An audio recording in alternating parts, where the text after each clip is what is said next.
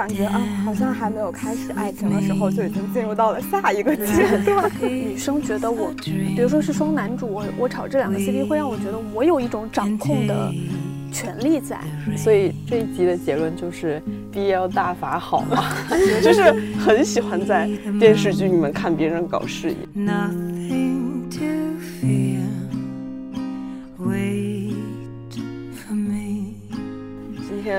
该是年前的倒数第二期，我们打算来聊一个比较轻松、比较私人化的一些 一个话题，就是文艺作品里面的恋爱。就是这里面文艺作品也没有很严肃，从小说、言情小说、电视剧、电影到综艺都算。就是轻松了，你。爱情是人类三大主题之一。好的，好的。就是介于我们每次，呃，推送是爱情的话，大家点击都不错。就我们猜，大家还蛮喜欢听这个，所以我们来聊。是几个对爱情毫不关心的人要开始聊，尬聊爱情，尬聊爱情。对，但没关系，我们可能会有非常多的吐槽。就是说，不知道是我们的关注点变了还是怎么样，但是现在有一种感觉，就是以前大家还是。对爱情还蛮感兴趣的，就是包括每个人都有过的言情小说时代，包括那个时候喜欢看台偶韩剧，里面的主线都是爱情。再到后来零几年的时候，感觉以爱情为主线的电影也蛮多的，比如《One Day》。再到后来，大家好像觉得电影它的制作就很大，一个单独的爱情线撑不起来一个电影的制作，所以到后来现在。以完全以爱情为主线的电影就变少了，这两年爆款的电视剧也大部分都不是以爱情为主线的，就是宫斗、权谋这些。感觉现在爱情好像就更多的被撤退到了去综艺上面，我们又看素人谈恋爱，看明星谈恋爱，所以大家对爱情逐渐的不感兴趣，会是一种趋势吗？我觉得不是不感兴趣，是是是大家关注点就是好像更加不一样了。就我自己的感受啊，因为我是应该是这里面年纪最大的吧，就是我不是跟你们讨论爱情选题的时候，我一直秉持一个观点，就是爱情算个屁。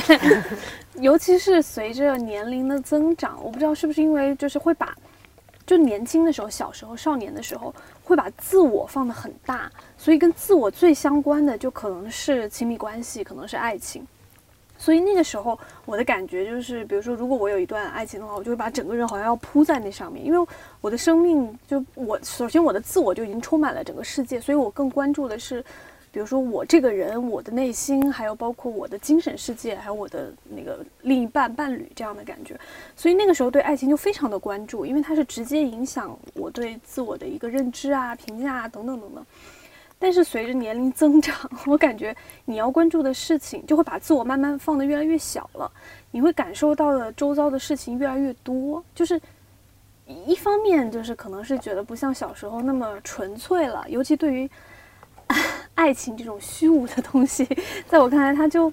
它就没那么确实，没那么确凿。但因为生活中你有了越来越多，你需要去操心，需要去担忧，包括你自己的生活境况，包括你的工作压力，然后生存压力，就是改变之后，我就觉得自我越来越小了。你对自己的事情的在意，不会像少年时期看的那么大。就你的世界观也也有了一点变化，比如说少少年时期，我不知道你们有没有都偷偷的看过什么《梦里花落知多少》，这是不是你们你们大的？就比如说看过一些哪些言情小说？嗯，我不知道我跟你们有没有代沟？就我年轻的，我小时候看的那个什么韩剧啊，就是什么蓝色生死恋，那首生死恋，完了我都忘记了。对，蓝色生死恋，然后。冬季恋歌，还有浪漫满屋，你们都看过吗？你们都没看过吗？看过。那那你们小时候看什么？就是看什么跟爱情相关的文艺作品啊？书的话，我想想，《安妮宝贝》。你是看吗？就是你看过是吗？啊啊嗯，那你看，比如说韩寒、郭就郭敬明吧，韩寒还他也写爱情的，看呀看呀都看过。嗯，就是我我有没有记？我没有说过我。记得安妮宝贝书里面最，在我小时候觉得好浪漫，就是那个，因为你知道安妮宝贝书里的男女主都特别不热爱生命，那个时候觉得爱情最大，就是生命也不算什么，然后就感觉大家就爱完了就可以去死那种感觉。然后里面有一个有有一段是男主角跟女主角说。我特别喜欢用索尼爱立信的手机。女主角问为什么，男主角说因为它辐射大，死得快，是真事儿。就是他这段对话一定真实的存在于了某本书。当时觉得天哪，太酷了。对啊，我小时候我就记得我印象特别深的，就是我小的时候，就谁的青春没有过一段小四呢？那时候就看什么郭敬明的。是《梦里花落知多少》吧？反正，嗯，我用了差不多一个晚上的时间，躲在被窝里面，然后 生生读完了就是整本书，然后哭得稀里哗啦，然后第二天就是肿着眼睛去 上课。然后，但说实话啊，就是真正的就特别细节，比如男男女主到底叫什么名字啊，然后经历了什么，我其实印象都不深了，就情节都不深了。然后也差不多是像你这样的记忆，就是记得。呃，什么？就是女主和男主是那种，就是什么校园恋情，然后特别青梅竹马之类的。然后后来因为什么原因分开了，然后那个男的又找了一个，呃，又跟一个什么女生在一起了。然后他们，然后那个女生还怀孕了，什么类似这样的，就是很很青春剧的那种狗血的剧情吧。嗯。但是当年看的时候，真的是非常容易有。代入就是你就觉得啊天哪，他们怎么可以这样？就是你知道吗？遗憾造成的那种爱情，你就印象特别深刻。那现在回想一下，就是，嗯，他是不是好像特别喜欢写这种？我没有看过《梦里花落知多少》，但我看过《悲伤逆流成河》。哦，那个都已经是，我就已经那时候应该已经不看了。你也是讲一个打胎的故事，就是他打胎的过程贯穿了。大概一半吧。哦，你那是打胎故事，我这个是一个那个喜当爹的故事。对，我记得很清楚，就是他郭敬明他特别喜欢写团灭的结局，《悲伤逆流成河》它是一个校园题材，嗯，结尾全员死光。我觉得就是高中一个高中出了那个事儿，估计得被教委查封，就是怎么五六个人就都自杀了。然后《小时代》的结局也是全员 死光，就嗯。小时代我后来都好像，他不是好像有什么一二三四五这样的吗？我都很基本已经过了那个年纪了。就是我，所以我就说，我不知道是因为随着年龄的增长，然后你见到了更多不同的文艺作品，然后你的自己的那个，比如说青春期那段已经过去了之后，然后你的一些认知，对世界的认知，对。爱情的认知，然后对自我的认知都发生了很大的转变。这种情况下，所以我们会觉得爱情越来越不重要了。你们小时候看过什么，就是跟爱情相关的文艺作品然后？印象比较深的？我好像因为我的初中管得特别特别严，所以真的几乎就没有看。然后我当时看的还是韩寒的，然后他也就他的笔墨就没有很言情，所以其实就。还行，就看了一些奇奇怪怪的东西。我感觉我开始接触，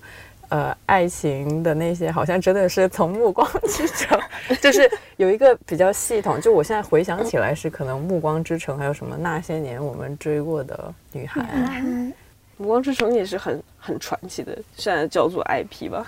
一个很传奇的 IP，就真的真的用爱情撑起来了，变得非常的。扯，整个的设定都非常的扯，就是感觉他有点把吸血鬼包装成了某种超级英雄，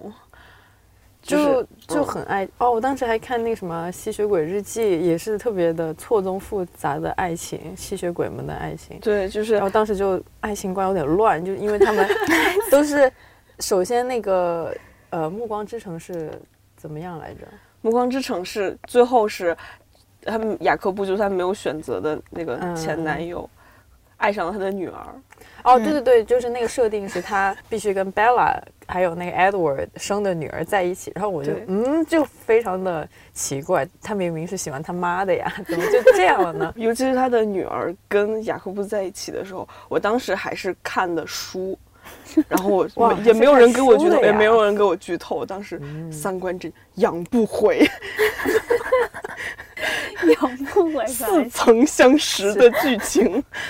暮对《暮光之城》，它好像真是就是非常传奇，在于它真的是首先是用爱情撑起来，然后他感觉只是借了一个吸血鬼的壳子一个人设，然后把他的所有缺点又进行了改编，而且据说国内好像还好吧，也没有特别火。据说他在美国那边就是真的，大家为了他特别疯狂，甚至他首映的时候会有。初中生、高中生为了拍他的首映票去电影院外面扎帐篷拍。嗯，嗯，他本来就是一个高中，呃，就是一个青少年的片子，所以就是好像都会很，就是青少年时期去看这种剧也好、书也好，就是任何文艺作品，都很容易把自己带入到那个女主的，就男主或女主的那个情境中，然后去幻想，就是这一套爱情和这一些就是。传奇事情的发生会发生在自己身上，大概是在大一些，上上初中的时候，特别喜欢看张爱玲和亦舒，就啊对，就就就感觉啊，好像还没有开始爱情的时候，就已经进入到了下一个阶段，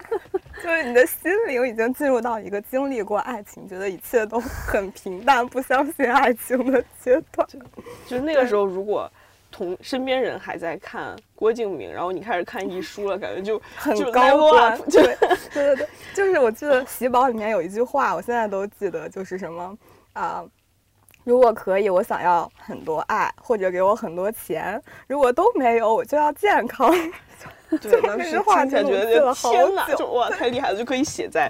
可以写在笔记本扉页的那种话。我现在只想要钱和健康，我们可以不需要爱。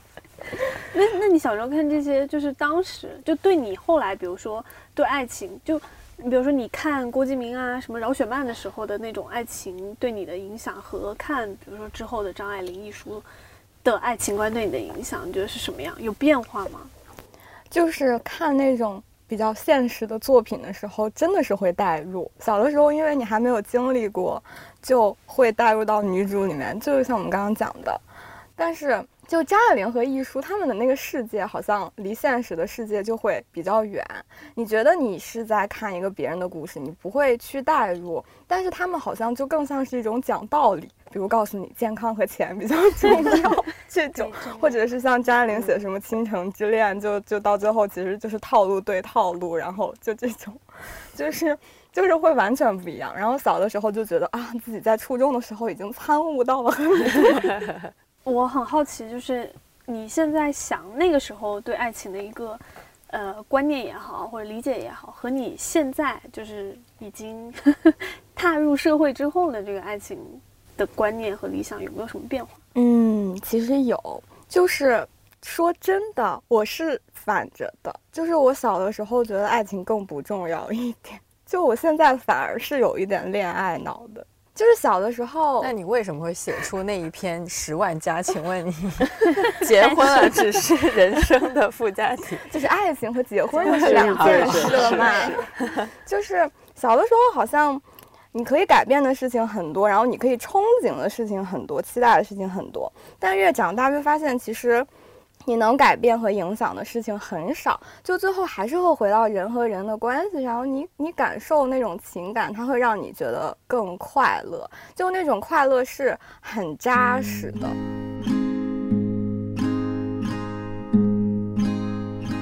我不知道是不是因为我稳定太久。那你在看到那种影视作品里的爱情，你还会觉得就很喜欢啊？就是因为不会啦。所以为什么我就说我现在看《庆余年》，就是男主当范闲要跟那个林婉儿产生那个尴尬的爱情交互的时候，我整个人就是会尬住，就我在家那一段会跳过，就是我已经没有办法，哎呀，老姐姐已经没有办法接受就是 这种就傻白甜的爱情剧情了，尤其是那种一见钟情，然后还要那个哎呀卿卿我我，我就会就会觉得尴尬哎。所以，就甚至连他们第一幕相见那一幕也看不下去。那一幕 我差点，我差点没有摁掉电视。我就最开始对《庆余年》感觉还蛮好的，是觉得它里面人设都特别可爱，就是什么费介啊那些，就是都很立体嘛。当他俩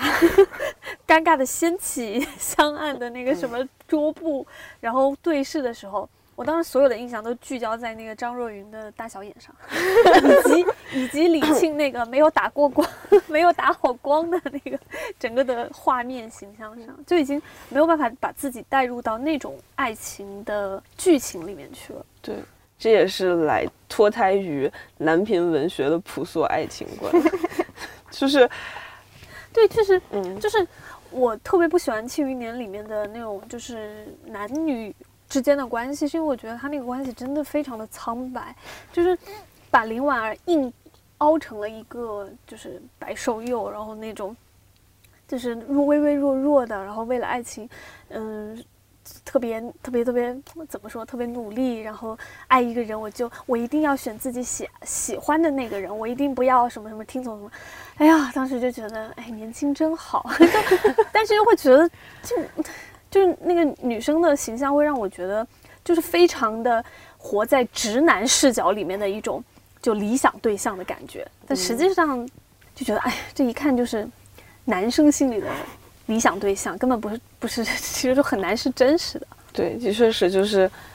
男男作家也是当当然在男频作者，男频大概就是起起点之类的，他们能写好爱情的人实在是太少了。就算能写好女性角色，但一定写不好他的爱情。所以我感觉他在改编这个 IP 在改编的时候，要么像《庆余年》一样砍掉它里里面的爱情，嗯要么就是火的都是根本就没有爱情线的 IP。嗯，就比如早年一点的《盗墓笔记》，就算是没有，有有一点配角的爱情。然有后还是有那个 Shelley 和那个。《呃 盗墓笔记》的感觉哦，不不不不还是《盗墓笔记》那是鬼吹灯。对，《盗墓笔记》爱情线是生生被读者反馈作者砍掉的。就他一开始的时候更新的时候是有一个爱情线的，就阿宁和男主是有感情线的，安妮和但是谁呀、呃，吴邪哦，是有感情线的，但是因为那个就是因为胖子吗？更更新 没有网文会有各种评论，所以其实是平邪的 CP 粉的呼声太大了，所以最后就把那个男女主的感情线砍掉，然后专专注于平邪这条线。哦是这样子可以那是会不会是因为，比如说像《盗墓盗墓笔记》啊、《鬼吹灯》啊这些，它是它的男性读者比例比较高，然后对于我不知道啊，我、嗯我想象是男性好像他不太会喜欢去看那种特别细腻的情感的描述，他更在意，比如说我男朋友他就是《盗墓笔记》的死忠，他喜欢看《盗墓笔记》，就是觉得特别的猎奇嘛，然后就是那种惊险啊、刺激的那种感觉。但是他对于爱情线，他也觉得很，就是如果里面出现爱情线，尤其是阿宁这个角色，他就会觉得有点怪。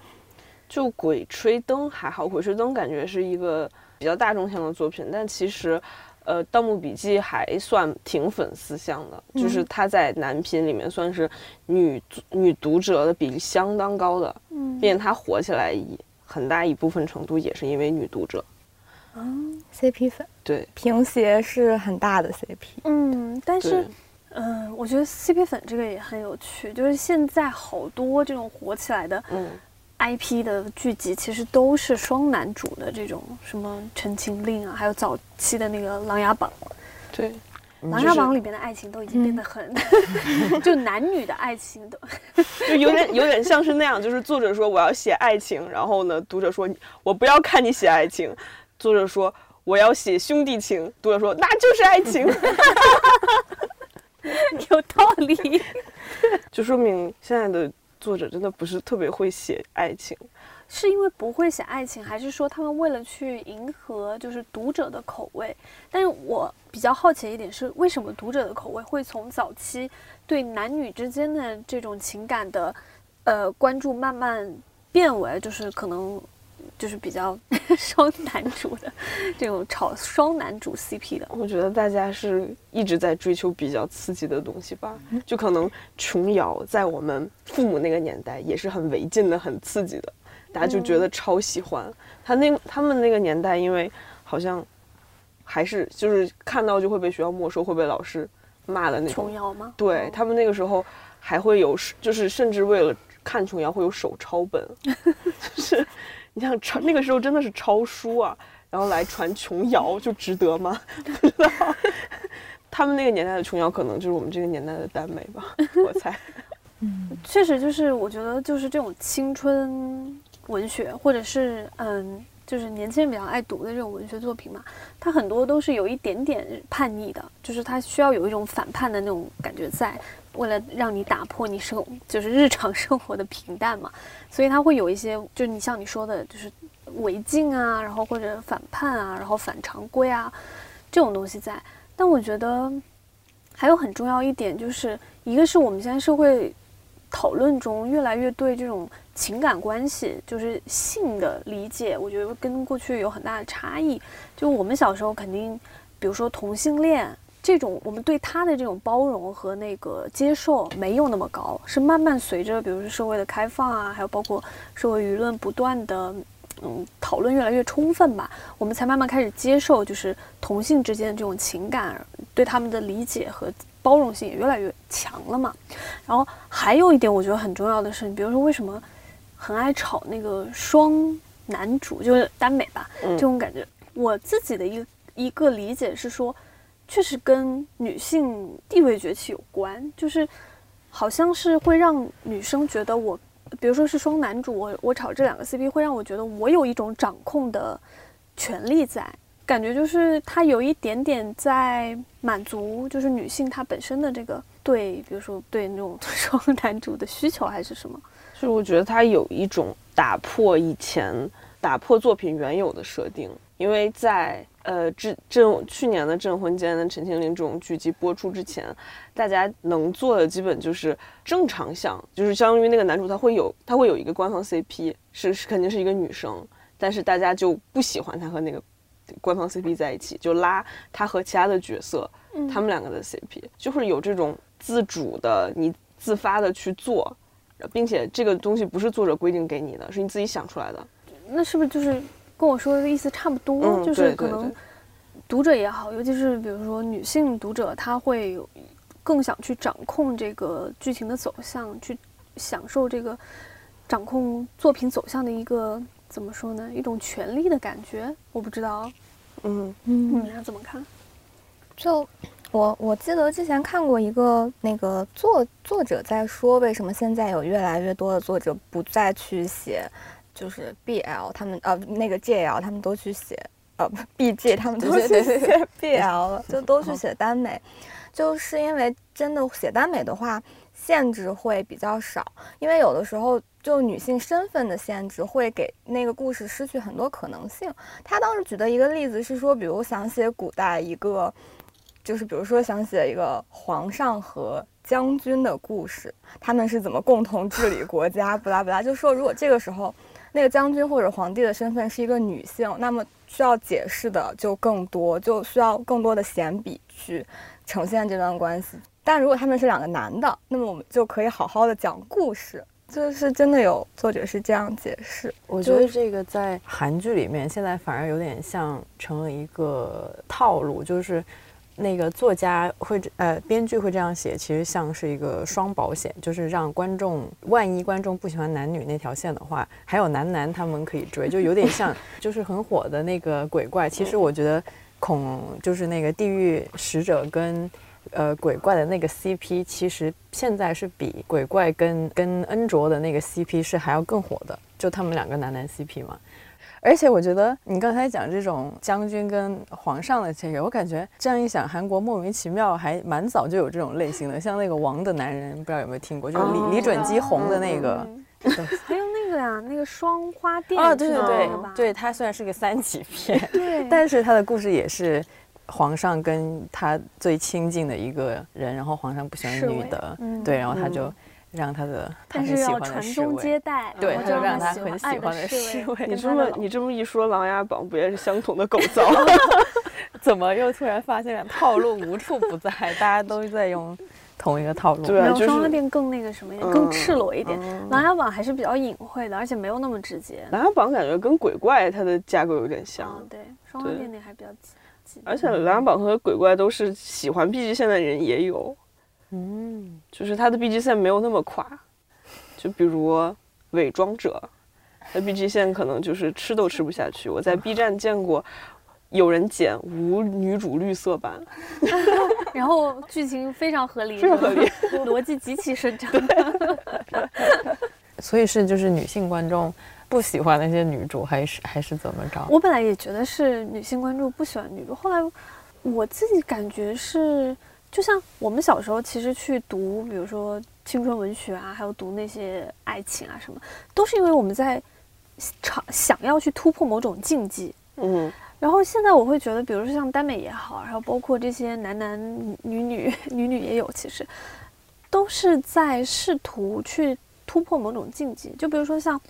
同性之爱这种概念，其实是我自己的感觉啊，是我理解是，比如说可能我上大学之后才开始更多的接触到，就是大家也能够去试着去理解同性之爱是一种值得，就是是一种正常的。恋情也是一种正常的关系，所以随着这种思想的开放之后，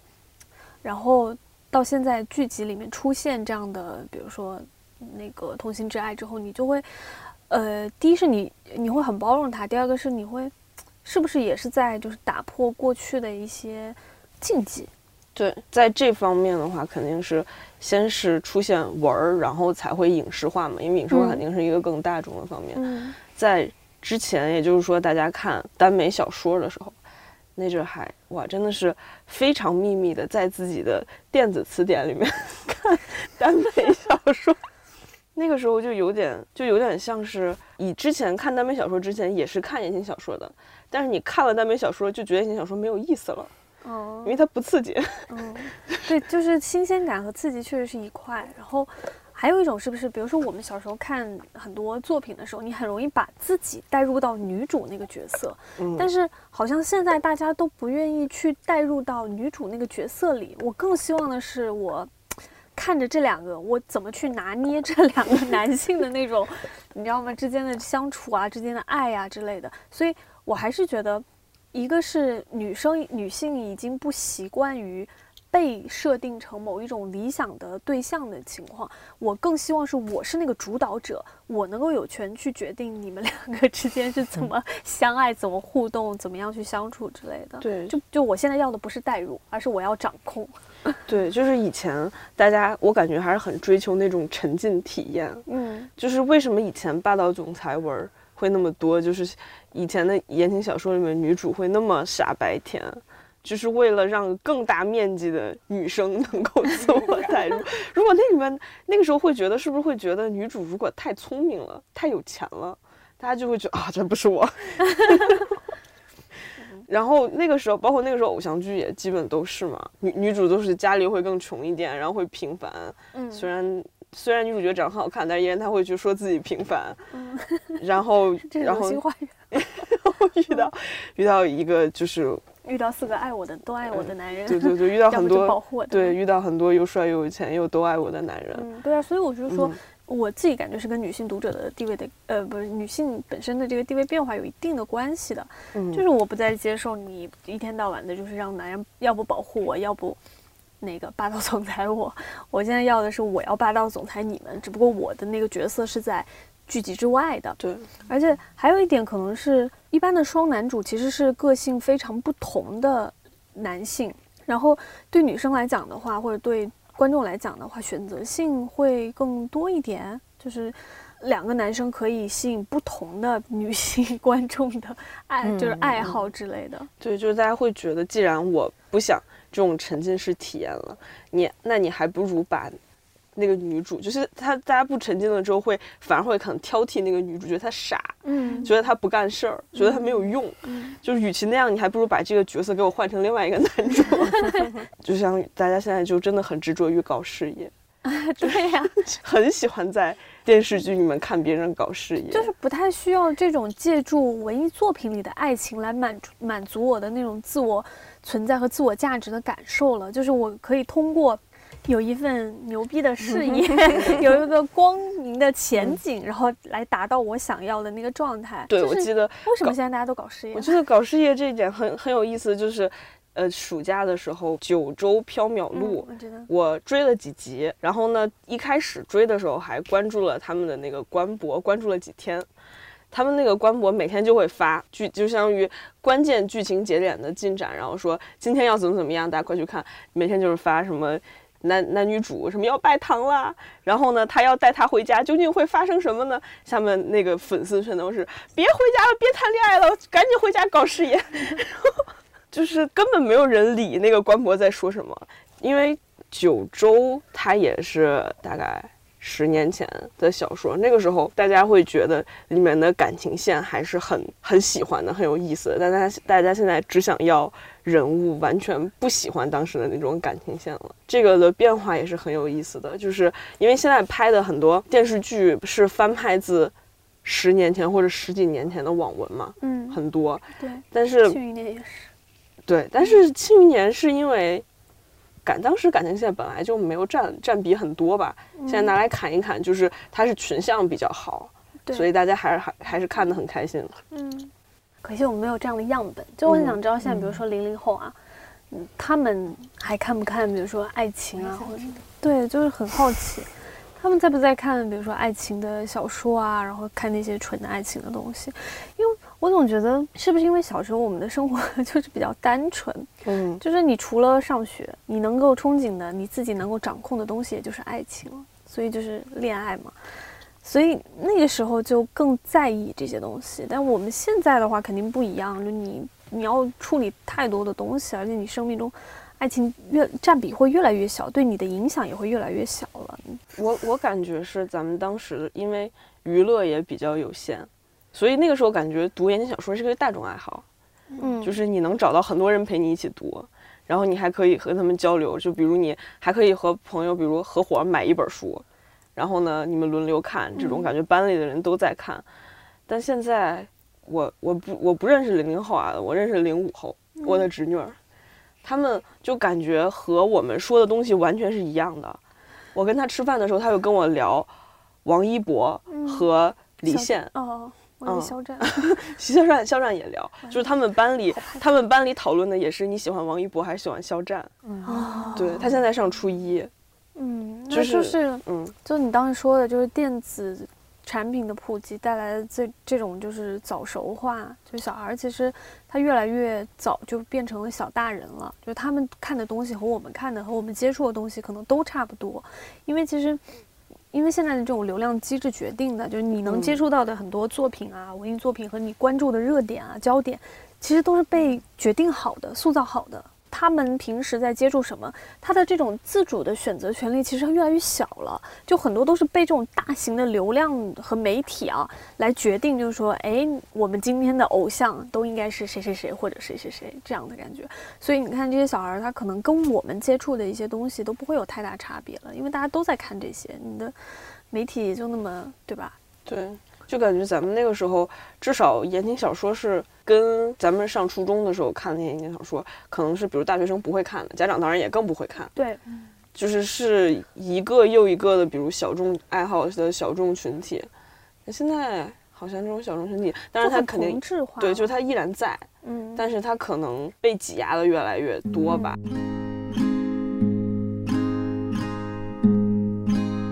就是看恋爱综艺。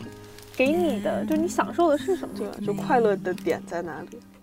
就首先最重要的是有人跟你一起看，什么东西有人跟你一起看的时候，就会变得格外好看。然后是他，因为拍的都是日常生活，你不会觉得有一些很虚假的、曲折离奇的剧情，让你觉得它很扯，你就觉得它很真实。你觉得那种爱情，你有一天也许也可以遇到吗？就是。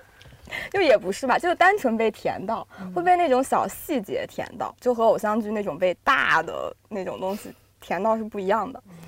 然后再加上它的剧情走向，你会觉得是未知的，你不知道谁最后选谁。对，再加上因为人很多嘛，就四对，就整个还是有很多不同类型的故事供你观看的那种。对，但是看恋爱综艺会有代入感吗？不太会。但是你那种被甜的感觉是很真实的，我不知道是因为代入甜，还是因为你就是看别人谈恋爱。我觉得是稍微有，会不会稍微有一点点，也是我看着我身边的朋友在谈恋爱的。对，其实是有点像那你不会说想会代入我跟她男朋友怎么样，但是你会觉得，哎呀，好甜，好甜啊就对，会有那种我也想谈恋爱的感觉。大家现在只是喜欢旁观，不喜欢自己参就那种。你知道吗？对对全程姨母笑，就是是是是，我觉得看那个恋爱综艺的时候，还有一点是，呃，好像是有一点学技巧的感觉，就是他们不会有那种特写，就是他这个女的干了什么什么事情，然后那个男的觉得，哎呀，有点喜欢她，就是有一点点教你恋爱技巧的感觉对。，是会有，因我当时为他会有那个嘉宾啊，点评嘛，点评对，就相当于是把这个东西告诉你。说什么。对，对，嗯而且恋爱作业很大的一点是，它有四个女孩子可以嗯喜欢，就是就是给你提供了四个不同类型的女孩子对 供你选择。我记得很深刻，是里面有一个就有一个技巧，我之前我当时看了以后，我就一直想，我一定有一天我一定要就用一下。当然，我就从来没有再用上过。就是有一个女生，她跟一个男生出去呃约会的时候，她就因为两个人还不算特别熟，但是那个女生就跟那个男生发生呃肢体接触，就是她逛街的时候有点紧靠那个男生，但是她没有没有说抓他的手腕什么，她是有点是摸他的这个地方。嗯，这种手肘，因为手肘不是很敏，并不是非常敏感，但是你又能感觉到有人在那边，呃，说这个技巧大概就是，你既不会有，既不会一下子跨越了很大的一个呃距离，但是你又能让对方感觉到你在靠近他，增加那种亲密对度是吗？亲密度。我当时看就觉得这招很好啊，然后就在想我什么时候能用上呢？然后然后就到了现在，然后就再也你觉得没用上对，你觉得你会觉得你会觉得这种很很扯吗？不会觉得很扯淡，但我想的不会觉得说啊，这是一招好招，然后我要去学它。我就觉得，嗯，这是人性。然后我可能会 试图试图从那个就生理角度去分析一下，为什么握手肘和握 就手腕是不一样的感觉。你就是那个每个嘉宾嘉宾席位上都会有那个什么心理专家或者哦对对微对表情我可能会以专家。这种对对对心态来理解，就是对对对觉得说，嗯，对我还要分析一下，就是从生理性来说，然后这个手腕和手肘代表分别代表了什么样的那个符号暗示？在文化里面，就可能我们这种老啊、老阿姨，就是老姐姐们看就已经是在那种，要不就是姨母心态，就说啊。哎呀，就那种心态你知道吗？就想撮合个两对，就不会说自己想要去学习那种恋爱技巧，基本上就是，比如说少就是小女孩啊、少女啊那种，可能比较希望从里面得到一些这种恋爱讯息。根本上来讲，还是恋爱经验太少，需要靠 扎心，需要靠做一些补充做一些补对补充。可能你发现那个真正真实恋爱关系中，你就发现这些其实都扯淡。可能你摸了一下对方手肘，然后对方就嗯干嘛 那种，对，我觉得这件事真的要分人。也可能是冬天衣服太厚，根本没有感觉到，我觉得就是没有任何用。就 这个只能在秋天和春天啊，的时候你说冬天大家都穿个大羽绒，就就只是正常的摩擦，哪里都没有感觉，中间还有静电。对，对对对，然后还静电了，就没有办法。嗯，其实我有点觉得恋爱这个撤退的路径是有点像爱情的这个概念，在电影然后电视剧就是是被用的最多的，所以他们现在已经要慢慢开拓别的话题或者是主题，这样才能满足观众的这个什么。然后综艺因为没有做过很多爱情的东西，所以综艺现在开始接接了这个爱情的盘，然后就开始有越来越多的爱情综艺，因为观众很少在综艺这个形式上面看到爱情的东西，所以就有点这种退下来。对，我觉得以前是，就大家看到的内容比较少的时候是给什么都接着，就是你电视剧里面怎么拍爱情，我没见过，我就觉得可以，我很喜欢。电影也是，但是现在大家看得过的太多了，也就是说，现在的观众太想知道自己想要什么，自己想要看到什么样的爱情了。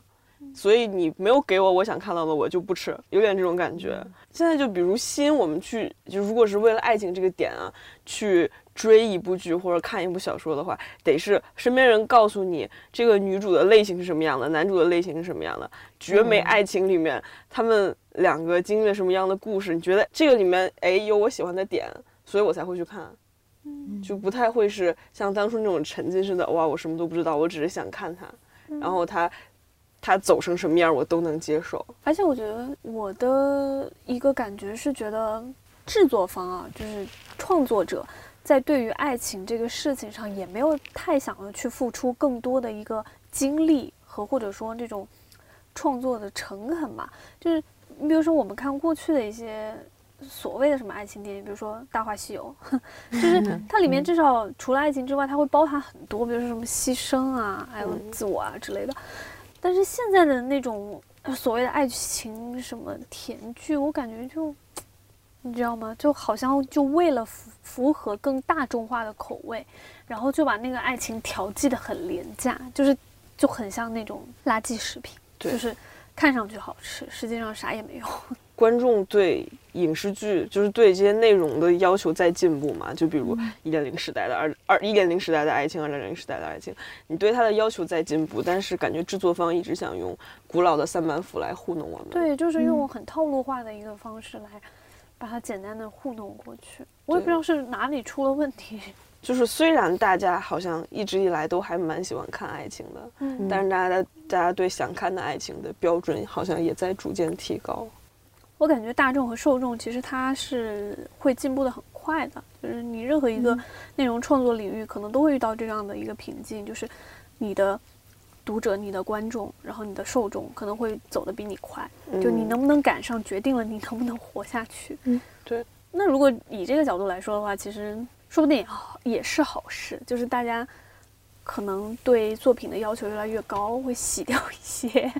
粗制滥造的东西。但是我现在感觉就是。就是如果说一个电视剧是一个木桶，比如之前是《服化道》都很粗糙，现在《服化道》就是大家对《服化道》要求高了，《服化道》都跟上了。然后以前剧情就很蠢，就是我是指爱情线以外的剧情，就比如职业线或者那些线都很蠢。现在感觉上映的这些权谋好像也都跟上了，但是爱情这块好像就一直没跟上，所以大家就是他这个他这一块一直是缺的，所以现在的。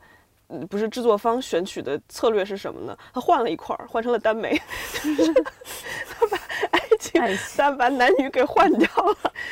我觉得对于爱情的这个套路，大家还是就吃，就还是很吃的。就像是之前老师在讲那个《亲爱的热爱的》，就是一个很俗、很俗到爆的一个爱情剧，但依然它就变成了最火的一个剧。然后像现在韩国有一部孙艺珍跟玄彬他们俩演的一个剧，爱情剧也是很俗很俗的套路，但是大家也吃这个 CP。就是我觉得像爱情套路这个东西，可能每隔一段时间它依然很凑效，就会有一种这样的感觉。所以我觉得大家就是可能对爱情要求越来越高了嘛，它并不是要求越来越离奇了，而是对它要求的越来越精细了。嗯，对，但是。为什么为什么很多制作方现在选择了走向耽美呢？因为耽美它还是一块一块蓝海，就是之前它被影视翻拍的没有那么多，就是你哪怕做的糙一点，大家没见过也就接受了。有道理，所以大家见过的爱情故事太多了。对，然后其实有有没有可能是爱情，它无非就那么几种套路，只是说看你用多大的这个诚意和诚心去把它呈现出来。你就像那个十六年的真爱至上，还有对。那个什么 Model Love，其实如果你仔细去揪，爱情就是那么一回事儿。就你再拍出翻出花，它也。可能它就是那样的，只是说当你把爱情加上了其他不同的东西，它才有可能会变得更丰满一点。就是所以现在制作方感觉是不是他们没有，可能就是一碗炒炒冷饭。看你怎么炒它，炒出 就和你再配一点别的东西。就是如果你选择我要讲爱情，那就开始讲究微操了，对吧？我听起来好难，怪不得大家都放弃了拍爱情。所以这一集的结论就是 BL 大法好吗？就是这将来会有对，就是这《陈情令》火了之后，据说现在好像开拍了五十多部。就是包括备案，包括在拍，包括开始投钱，开始组建，有五十多部，但是能上映多少就不知道了。